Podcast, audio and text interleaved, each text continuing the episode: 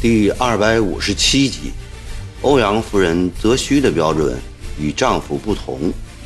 播音：微信哥。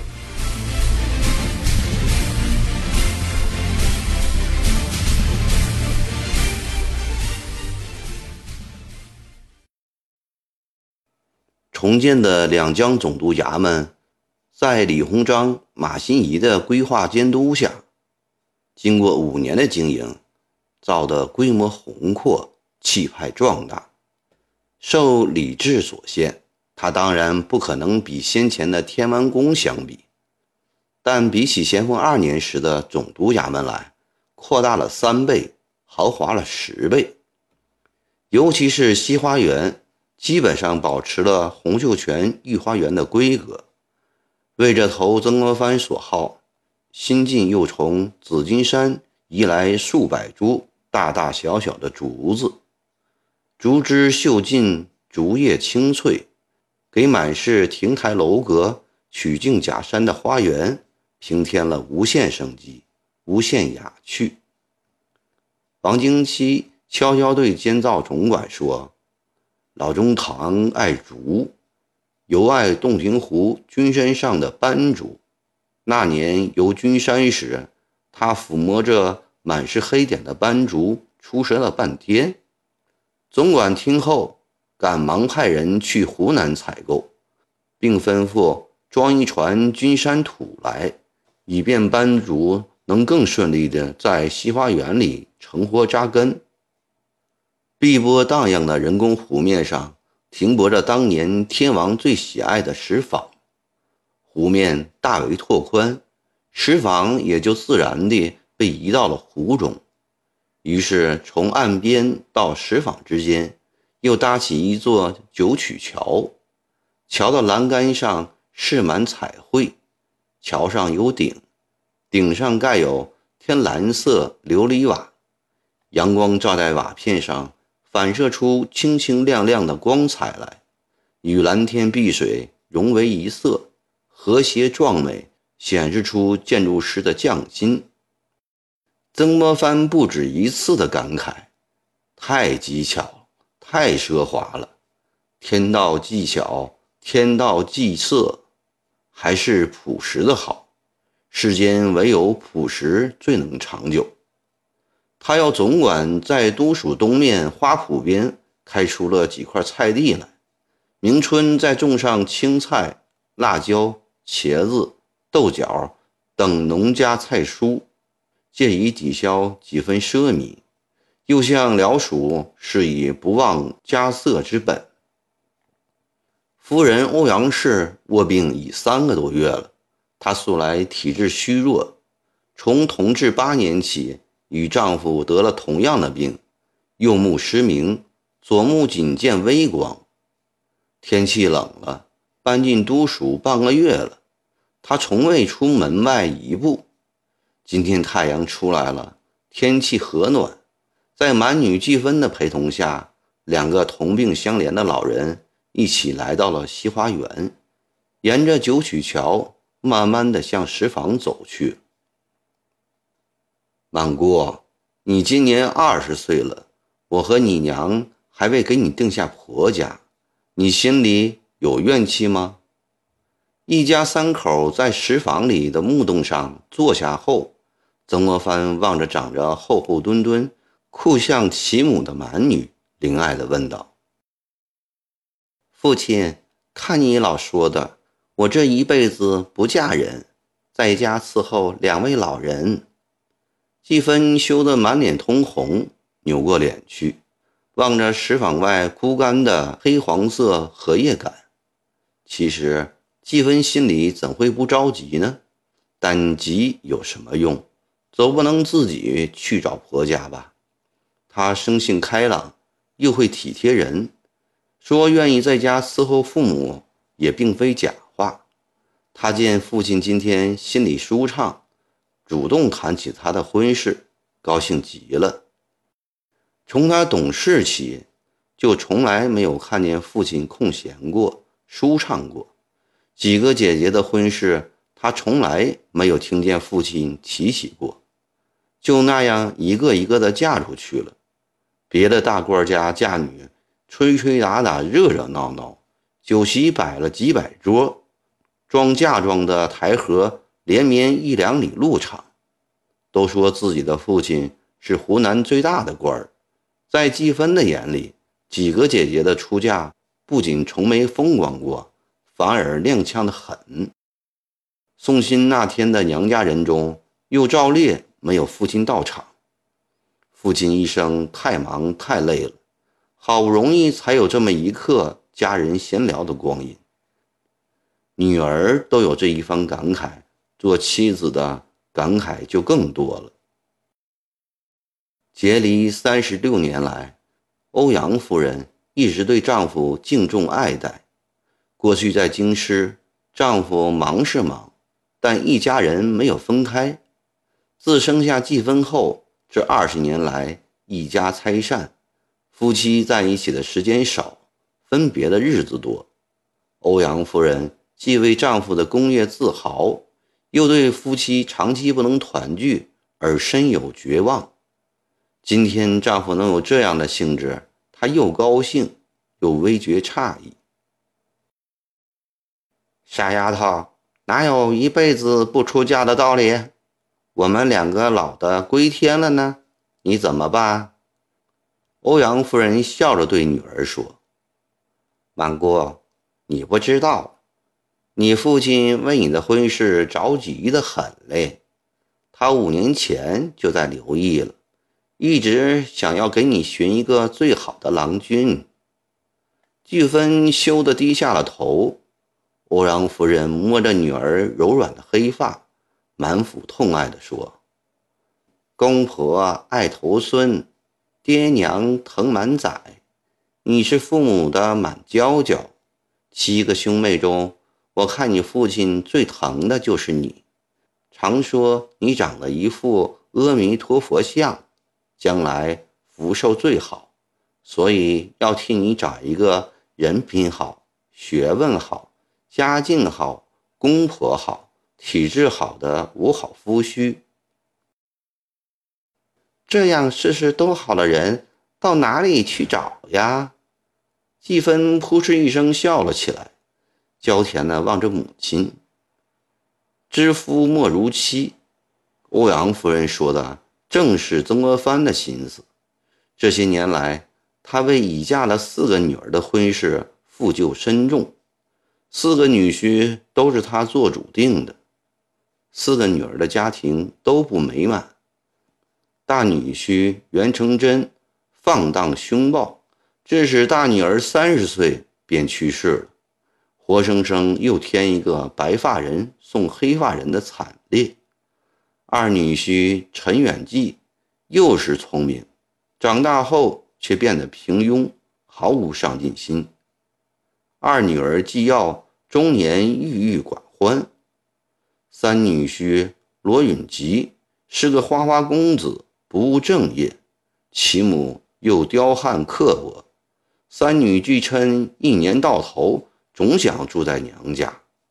四女婿郭刚基人品学问都不错，却又体质羸弱，二十一岁便病死，留下季纯拖着两个儿子守空房。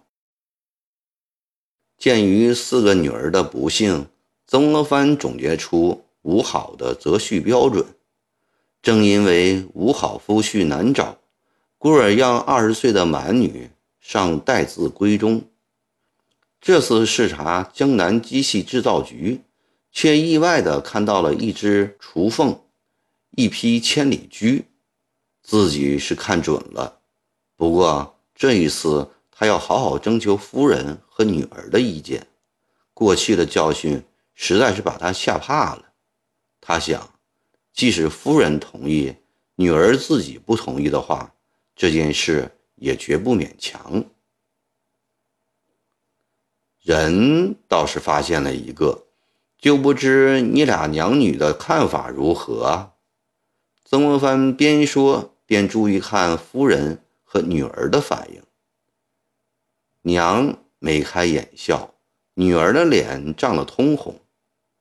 是个什么样的人？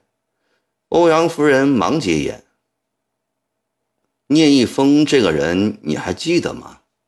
曾国藩问夫人：“你是说聂山聂长子，几次会试都未中的那个？”欧阳夫人的记性十分的好，尤其是寓居京师时，她作为一个贤惠的夫人，对来过她家的丈夫的朋友都记得清清楚楚。那个聂一峰。又是湖南同乡，又在他家前前后后住过半年之久，印象就更深刻了。正是的，那是个好人，学问好，人也好，就是考场运气不好。我记得他连考了三届，都名落孙山呢。欧阳夫人仰起头，慢悠悠地说。似乎在回忆往日京师甜蜜的生活。咸丰二年考中了，又因写错一个字，未点得翰林，结果分到广东去当知县，现在是高州知府。你说的人是一峰的儿子吧？夫人已猜到了，他的老五现在江南机械制造局。当委员，今年十九岁。接着又把聂继圭来上海的过程说了一遍。今后还可以考进士点翰林吗？丈夫出身翰林，欧阳夫人巴望两个儿子、四个女婿都点翰林，却偏偏就没有第二个人了。她有时下了狠心，一定要给满女。找个金马门中人。季芬撇开父母，独自一人走到船头，静静地观看石舫边来来去去的游鱼，耳朵却没有放过舱里二老的每一句话。当然可以去考啊！曾国藩肯定地答复了夫人的提问。不过也不一定非要中进士、点翰林才有出息。年轻时，我便告诉过程侯、袁普他们，不要沉湎于科举之中，那里面误人甚多。关键是要有真学问、真本领。现在造炮制船，便是国家顶重要的事。聂家老五有这方面的才能，你还愁他今后没有出息？他的娘说得好。今后说不定也可以当翻聂府台嘞。我看那孩子气宇庄重，谈吐不凡，今后或许真有封疆的福气。夫子，你见识多广，我一向都听你的。可是从大姑到四姑，四个女婿，你自己也都不满意，故啊不得不多问两句。女儿是娘身上的肉，欧阳夫人对五个女儿的疼爱又比丈夫更深了一层。背地里，她不知为早逝的大女、守寡的四女、受气的三女流过多少眼泪，两只眼睛就是这样哭坏的。四个女婿我都没选好，这是真的。别人都说我会看人，女婿都没选好。还谈得上什么会看人？我心里惭愧啊！曾国藩沉重地低下了头，好一阵又说：“我想清楚了，过去选女婿其实不是选本人，而是选父亲。父亲好，并不能保证儿子就一定好。还有，过去选的是小孩子，没有长大成人。”小时聪明可爱，长大后不一定成器，这次不同了。聂家老五已定型了，今后只会越来越懂事，越变越好。我相信满姑的命要比四个姐姐好得多。我相信夫子看人是不会错的，但还是要让我们娘女俩见他一见，我也要。小小的考试一下。你也要考试？怎么个考法？曾国藩觉得有趣儿。我有法子，满姑。欧阳夫人对着坐在船头的女儿喊：“你说要得吗？”季芬转过脸来，对着母亲扭捏的笑了笑。欧阳夫人自有测试女婿的办法，与丈夫不同。当聂基圭奉命来到两江总督衙门时，曾家已做了精心的安排。客厅里，曾国藩与聂基圭就江南机器总局的管理话题继续谈了下去。屏风后面，欧阳夫人带着女儿尖起耳朵在偷听，并通过屏风的缝隙将聂基圭从头到脚看个仔细。从外表到谈吐，欧阳夫人满意了。问问女儿，季芬轻轻的点了点头。傍晚时，曾国藩留下聂基圭，请他共进晚餐。破格的礼遇使聂基圭颇为意外。他想起了老中堂曾问过他定亲没有，是不是要为我做法？真有这样的好命吗？江南总局的年轻委员想到了这里，情绪顿时高涨了起来。他知道。老中堂是个不大喜欢多喝酒的文人，于是滴酒不沾，放开胆子，津津有味地吃了三大碗饭。屏风后的欧阳夫人看了正中下怀，贪杯坏事的袁秉贞、罗允吉伤透了他的心，体质羸弱的郭刚基更令他痛苦不已。客厅里的这个青年不喝酒，能吃饭。正是欧阳夫人眼中正派、身体好的象征。吃完饭、喝过茶后，聂继圭起身告辞。家人捧出十段各种颜色、花纹的洋布，放到了机上。曾国藩指着洋布说：“季泽娘过去与你母亲熟，也见过你的两个姐姐，她要给他们三人各送一段衣料。”不知他们喜欢什么花色，你给他们各挑一段吧。聂季圭听了，心里乐不可支。他将十段布料一段一段细细的看着、摸着，最先挑出一段黑呢。他说：“我母亲素来不喜欢花花草草，平时家居爱做男人装。”这段黑泥给她做衣服好。又挑起一段米色起小花的格子绒洋布，说道：“我大姐三十岁了，生了两个孩子，她爱美又颇稳重，这段布给她是最好的。”最后挑了一段黄底绿叶、粉红桃花亮闪闪的缎子，咧开嘴唇笑道。二姐明年出嫁，她又爱俏，这批缎子给她做嫁妆最合适了。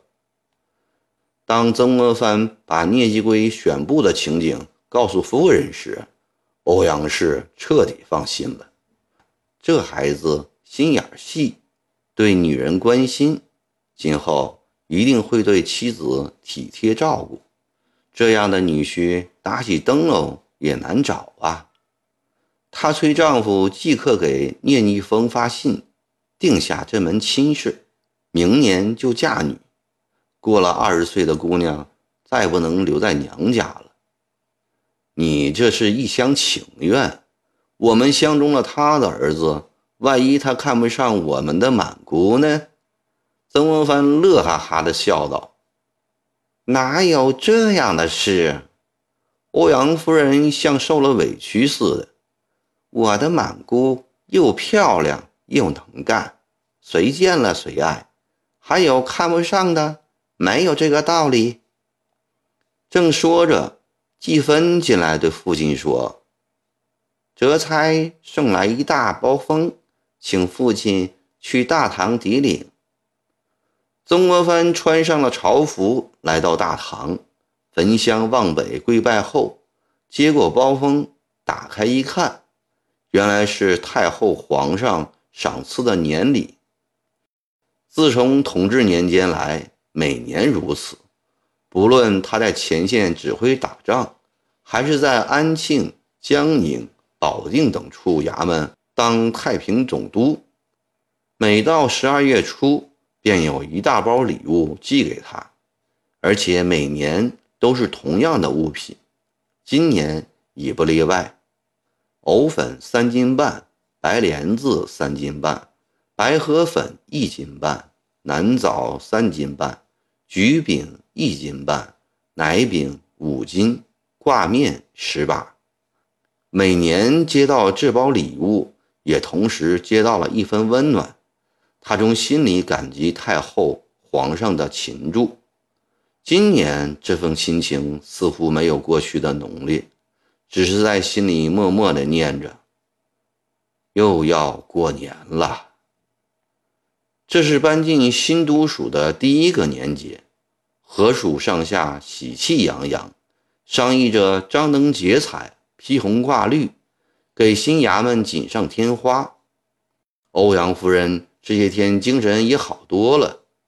季红夫妇带着三子一女由长沙来到江宁，同船的还有季琛和他的两个儿子，季耀和她的丈夫陈远记。季红还告诉父亲，九叔也会来江宁过年。空旷的衙门一下子变得热闹了起来。曾国藩夫妇见到一船晚辈，心中又喜又悲。喜的是儿孙满堂，悲的是早逝的大女和新寡的三女。曾国藩最感欣慰的是，二房人丁兴旺，季红成家尚只七年，便为他添了三个孙子。相比起来，长房就冷清多了。季泽与刘荣的女儿成亲十三年，先后生了两个儿子，均不满周岁便夭折，现在只有两个儿女。季泽今年三十三岁了，心里很着急。曾国藩的夫妇也很着急。郭氏会做人，一进衙门见嫂子脸色不悦，知她心里嫉妒，便和丈夫商量。请兄嫂于他们的三子中，任择一人暂为抚养，等日后生子再退还。因为曾国藩的一等侯是世袭罔替的，明摆着今后是季泽的长子承袭。季红夫妇为怕兄嫂误会，以为是为了抢袭侯权，故先行讲明，不以小宗。乱大宗。季泽夫妇见弟弟弟媳如此贤惠，甚是感激，便选中了将满周岁的广权。曾国藩对此事大加赞赏，亲自为孙子的过房举办了隆重的仪式，并对儿子们说：“过房是好事，若做活动的，今后便容易生麻烦。”当年中和宫初四天子平，因活动而生宋端。你们兄弟要学少权扶幼权之子的样子，不做活动，做呆比。今后季泽不管战生几个儿子，广权总在长房，不再回二房，这样方可杜绝日后的啰嗦事。你们兄弟同意不同意？同意，季泽、季红异口同声。那你们兄弟一起，在祖宗牌位面前定个约吧。季泽、季红在曾祖新港祖父竹亭牌位下跪定，共约谨遵父命，过房之事永不变更。